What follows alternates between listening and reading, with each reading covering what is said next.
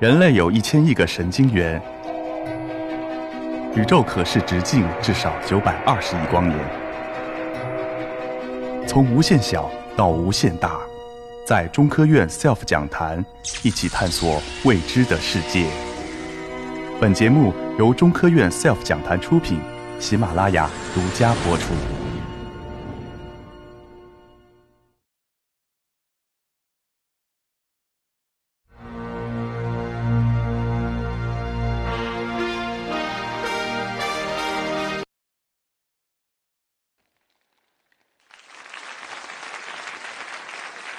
大家好，非常荣幸也非常高兴来到 CF 论坛。那我今天想跟大家分享一个，呃，大家既熟悉又陌生的这样的一个故事。那么来分享我们的科研经历，来让大家了解我们的大自然，我们的新疆是多么神奇的一个地方。那么今天我所带来的这个演讲的题目呢是沙漠皮肤。我想沙漠大家非常的熟悉，皮肤也非常的熟悉。那么这两个名词放在一起的时候啊，可能就有很多人要问了：沙漠也有皮肤吗？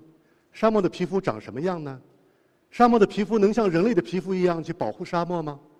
我想这些问题啊，我将带带领大家一起进到这个神奇的微观世界。那么首先让我们来走进，这是老百姓印象当中非常熟悉的一个沙漠的一个景观。那么它是浩瀚无垠，黄沙漫天。那么像这样的沙漠呢，在全世界不少。那么在我们新疆有一个叫塔克拉玛干沙漠，这个沙漠呢是全世界第二大沙漠，也是我们新疆的最大的沙漠。它的面积有多少呢？它的面积有三十三万平方公里。这个面积可以包括几个欧洲国家之和，都可以再放在我们的沙漠里。所以新疆是地大物博的一个区域。那么这个沙漠最重要的一个特点，大家从照片上看出来。它表面呢是流动的沙丘，表面的沙粒呢是活动的。那么这个沙漠呢，我们叫它流动性的大沙漠。我们再看下一个沙漠。那么这个沙漠呢，大家可能很多人说，这也叫沙漠吗？沙漠不应该是黄沙漫漫吗？那么这个呢也叫沙漠。这个沙漠就分布在我们新疆北部准噶尔盆地的腹地，叫古尔班通古特沙漠。那么这个沙漠跟塔克拉玛干大沙漠。不同的最重要的一个特点，就是它的表面是固定或者半固定的。那么，什么叫半固定呢？我们看到这个图当中啊，在沙丘的顶部它会有一些流动带，但是在坡部和底部呢，基本属于固定的这样的一个状态。那么，这个固定很大的一个成分就来源于刚才我所提到的沙漠皮肤。那么，介绍完两个沙漠，我想我们进入另外一个世界。这个景观很优美，很很很宜人。那么我告诉大家啊，这个区域是我在二十年前的研究区。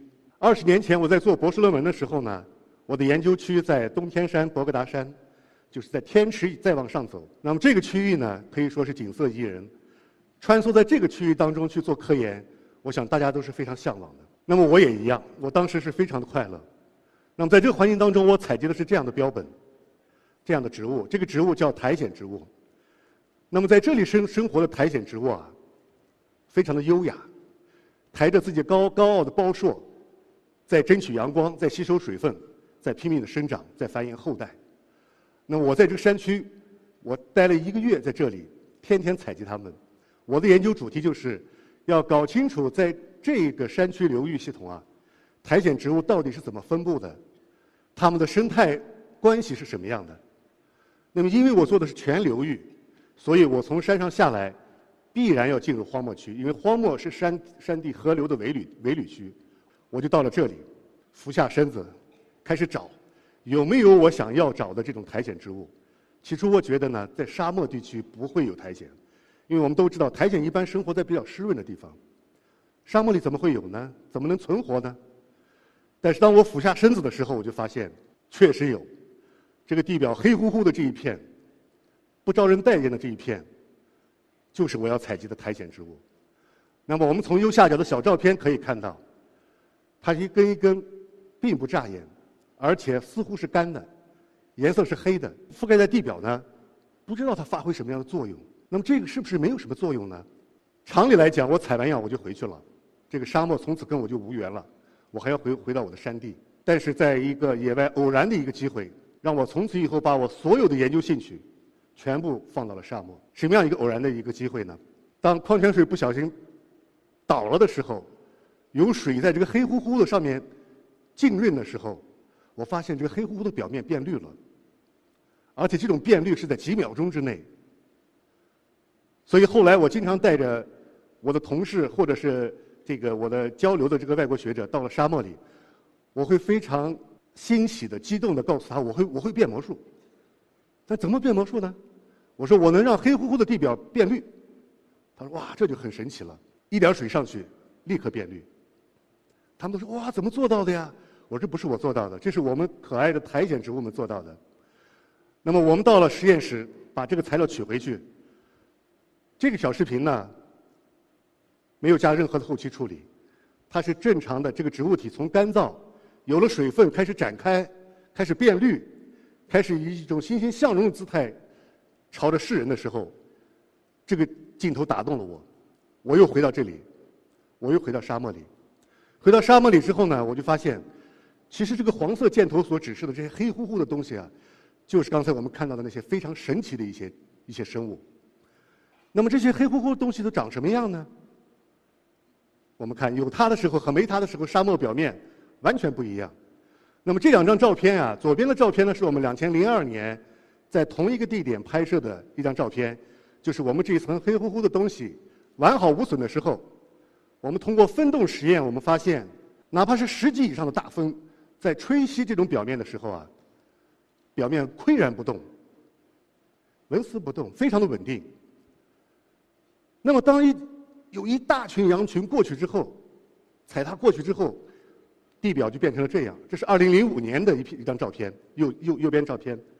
那么这张照片呢，就裸露出了这个沙漠的本性，它底下其实就是黄沙，就是黄沙。那么，所以从这张照片，我觉得大家就是没有做过科研的人也知道，有这一层东西存在，对于沙漠来讲是一层保护层，所以我们把它称为是沙漠皮肤。我想现在大家可能会理解这个概念。沙漠皮肤从学术的角度来讲，它叫生物土壤结皮。那么这是它的四张众生相。沙漠生物土壤结皮，我们的沙漠皮肤到底长什么样？就长这样，有平的，有皱的，哎，有黑的，有黄的。那么长这样，我们看呢，揭开之后，其实我们找到其中一种最简单的沙漠皮肤。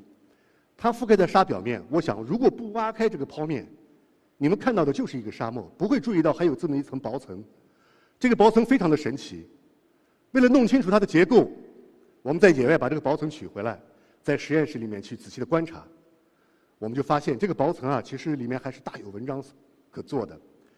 那么从简单的从这个照片上来看呢，好像有很多的这个这种沙粒啊，被什么东西包裹着、牵引着。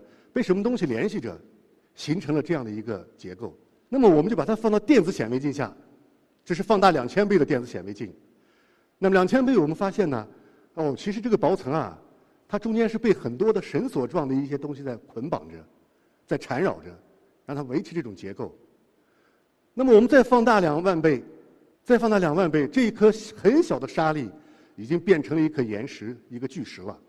我们看到在这个巨石的表面。会有一些这样绳索状的东西缠绕着它，缠绕一个再去缠绕另一个，把它们联系起来，就形成了刚才我们看到的那层皮肤。为什么叫它皮肤呢？因为它是活的，它能行使类似像皮肤这样去呼吸，哎，去排泄，去生产，去维护我们的黄胞生态系统的稳定。这些绳索我们在光学显微镜下再再进行观察，那么发现这些绳索是绿色的。我想在座的有很多的这个小朋友，即便是小学生，可能也知道，植物体一旦是绿色的，意味着什么？有小朋友知道吗？如果这个植物是绿色的，它意味着什么呢？它意味着能够进行光合作用。我相信你们心里都知道，可能有点腼腆。那么它能进行光合作用什么意思呢？就是它能够养活它自己，它能够自力更生。那么我们再看，刚才解释了一个很小的薄片，这个处在。初级发育阶段的很小的薄片，就具有如此神奇的功能。那么后面还有两个，你看变厚了，更厚了，它的保护功能、它的生态功能就更加丰富了，对吧？这里我就不一一去介绍。再回到我们的这个主题，皮肤。左图呢是我们人类的皮肤，人类的皮肤呢它包括很多的结构，还有一些疏导组织、神经组织等等。右图呢是我们这刚才我讲的这个小薄层，它所包含的这些生物体，它同样具有皮肤能够这个行使的功能。它跟皮肤最大的特点，第一都起保护作用，第二它都是活的。那么我们把这个沙漠的皮肤再进一步去研究，看看这个皮肤当中到底有什么呢？我们发现啊，这个里面物种还非常的丰富，不要小瞧这一小薄片，这个里面的物种啊，有单细胞的，有多细胞的，有丝状的，有团状的，聚集在一起成为一个大家庭，共同来保护我们的沙漠。这是这是简单的生物，还有一些更加比较复杂的生物，那么它有根茎叶的分化，我就说的苔藓。这时候已经有根茎叶的分化了，它在这个沙漠表面生长。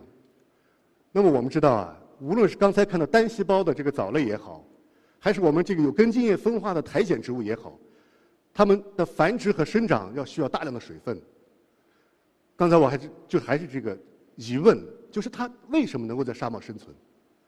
因为我们都知道，沙漠尽管是北疆的这个沙漠，它有一定的植被，但是毕竟它还本质上还是沙漠。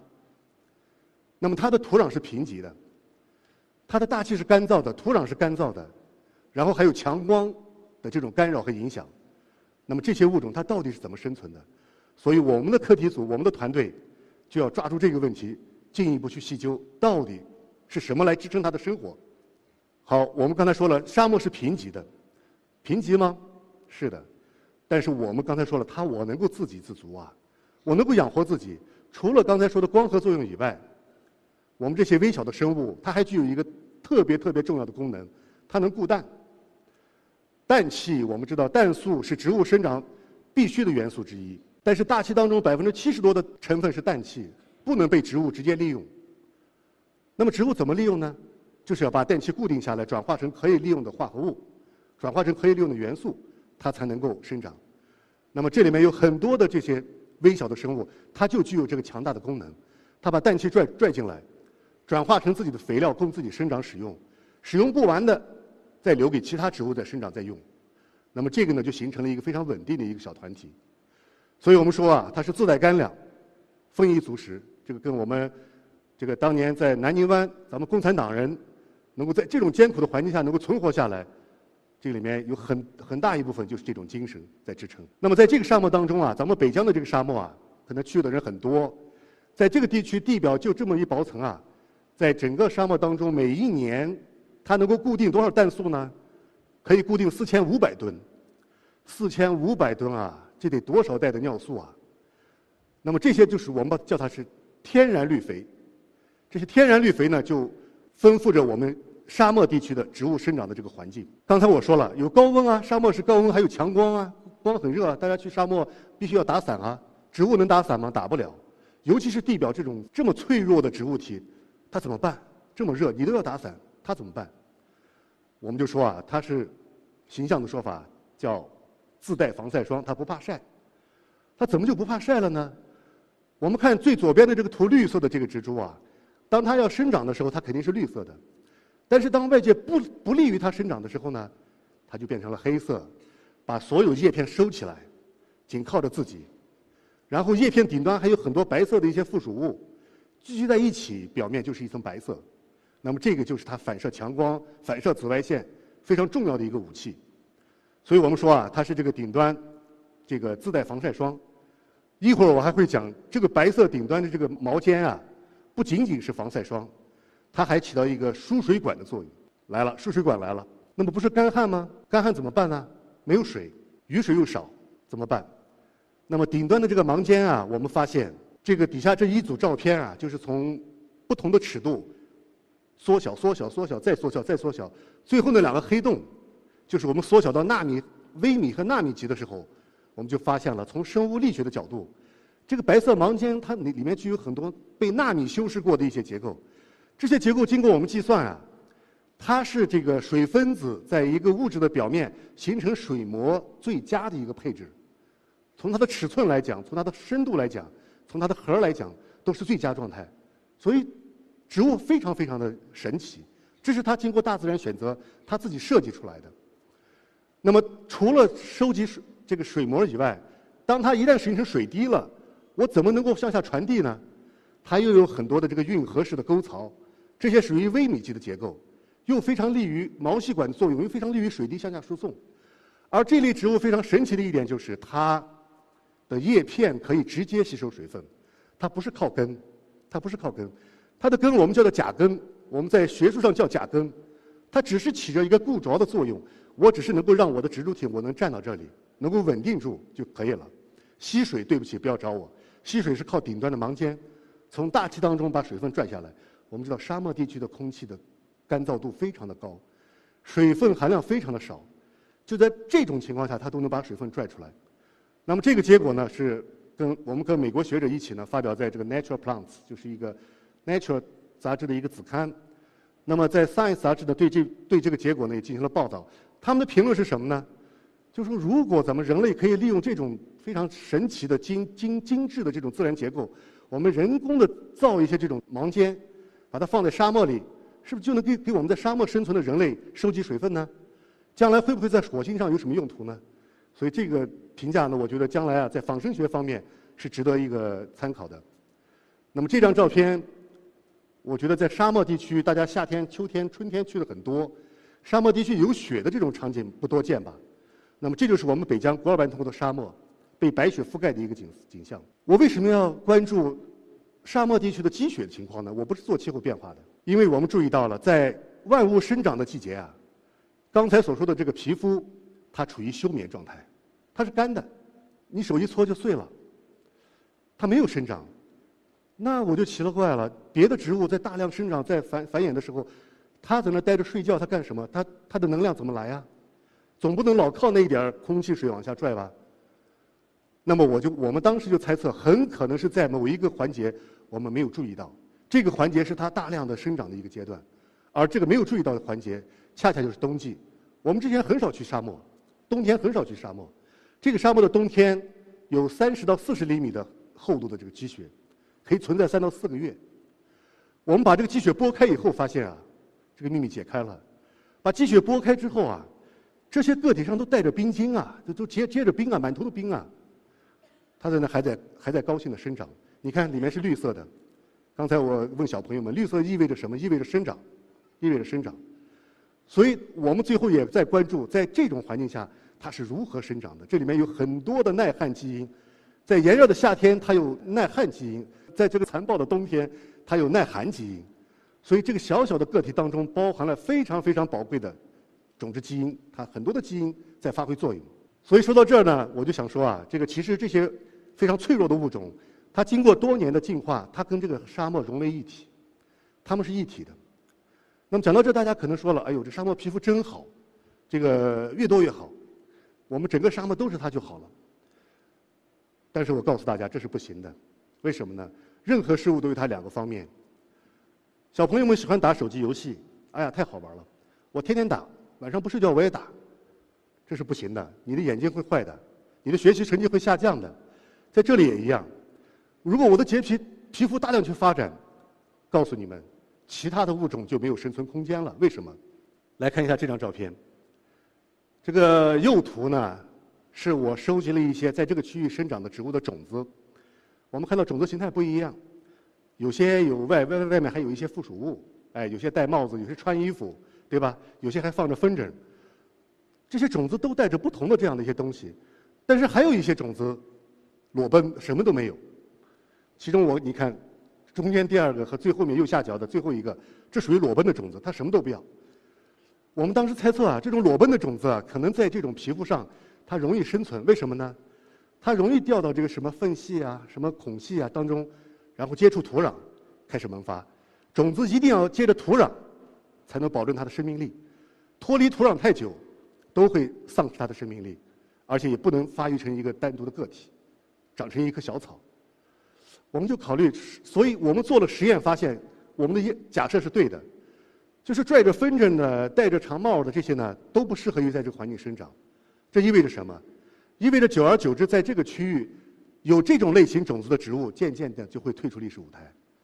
那么这个区域的植物多样性就会下降，植物多样性下降，这个区生态系统就不稳定。但是我们发现了一个非常奇怪的现象，你不是带了很多的附属物在这不好生存吗？我们发现了，在这个区域长满这个皮肤的地方呢，中间又出来了很多的大量的出来了一些，咱们看左边照片绿色的这些植物，这些植物呢长到这不奇怪，奇怪的是它的种子比比我列出这几个种子还要奇怪，它的附属物很长很大，但它怎么就在这里生存下来了？那么我们看看这个植物的种子长得到底什么样？长得是这样，是在我们的右下角。我们看到右下角有一个像子弹头一样的这个东西，这是它的种子。然后伸出去的一个旗杆儿，再往上伸出去变成羽毛，这个是它的附属物。它是靠下面的子弹头来来产生下一代植物的。这是自然的，把这个结皮拔起来之后，它的种子就在里面。按理说落下之后有这么长的杆儿在后面，它应该被隔离才对呀，它怎么就进去了呢？我先给大家看一个示意图。这个种子啊，上部的附属物，你看。在羽毛羽毛之前，它是一个螺旋，它是个螺旋。螺旋之后呢，是一个长长的羽毛。它在落地之后啊，被风力的作用下，它会找到一些小的空隙。这个种子呢，首先会落在空隙里，但是它进不去，因为它拖着一个长长的尾巴，拖家带口。但是它这个后面的这个羽毛就会帮助它，它和种子成了一定的角度。当风在吹它的时候，它会转。同时呢，这个螺旋。当遇到水分湿润的时候，螺旋会解开，一个螺旋伸直了，再加上上面还有这个风车在转，你说这个种子能不进去吗？而且从从这张照片来看啊，大家要仔细的看这个子弹头表面是什么颜色的？白色的，这是它的一些附属毛、种子毛，这个种子毛全是倒刺，倒着长的，往下走可以，往上走对不起，拔不出来，就跟箭头是一样的。那么这个呢，就决定了它往下推。还有一点，我们看，这是视频。这个视频呢，这有四颗四颗种子呢，种子已经进到土壤里了，穿透结皮已经进去了。那么风吹的过程当中呢，它会不断的摆动。如果再摆动大一点，风再大一点，它会旋转，它会旋转。那我们再看这里，我们看它的细部结构，它的螺旋结构，它的羽毛结构，然后它的运动。都使得它能够非常好的适应这种环境，所以我们看到在黑乎乎的这个皮肤上啊，有一些这样的植物，这就是它。刚才我说的这个明星就是长得这样，照片不是很清楚，有机会咱们去野外实地看一看，这个植物长得很漂亮，但是确实有它生存的一个一个独特之道。那么下面我讲一讲这个这东西也挺好，也有它不好的地方，但是归根结底它很好，因为它是皮肤，如果它不得皮肤病，它一定能保护好主人。但是呢，现在其实这沙漠当中啊，皮肤病还不少。这个皮肤病来自于人类的这个干扰。那么这个皮肤病我们看到了，有大型工程的干扰，有这个大型车辆的干扰，导致这个皮肤呢斑斑驳驳，生病了。刚才我说了，没有它，沙漠就不稳定，沙漠就缺乏营养，沙漠就缺乏这样的调节者。同时呢，放牧，这个沙漠当中放牧也是非常常见的事儿。那么放牧对它破坏也很大，所以我们要加强这个区域的。我们脚下这一片黑色的这些结皮的这个保护，现在沙漠旅游、沙漠徒步已经逐渐成为新兴人类们的这个非常关注的一些事情。但是别大家别忘了，去沙漠徒步的时候，我们要向右图的这些同志们学习。我们排成一队，尽量不要大规模的去破坏地表的这些，像左边那些洋洋洒洒这些同志们，这个就行为非常的不文明。那么最后呢，我想用这个美国拱门国家公园的这个他们的一个。标牌式的一个招，这个标语，这句话什么意思呢？大家看图也能看到这句话的意思啊。这句话意思就是，你踩在结皮上的这这一个脚印，瞬间就可以将已经发育和生长了数百年的生命给摧毁掉。所以底下这些小生命都都在逃跑，那么这个结这个脚印呢在破坏它。今天的演讲就到这里，谢谢大家。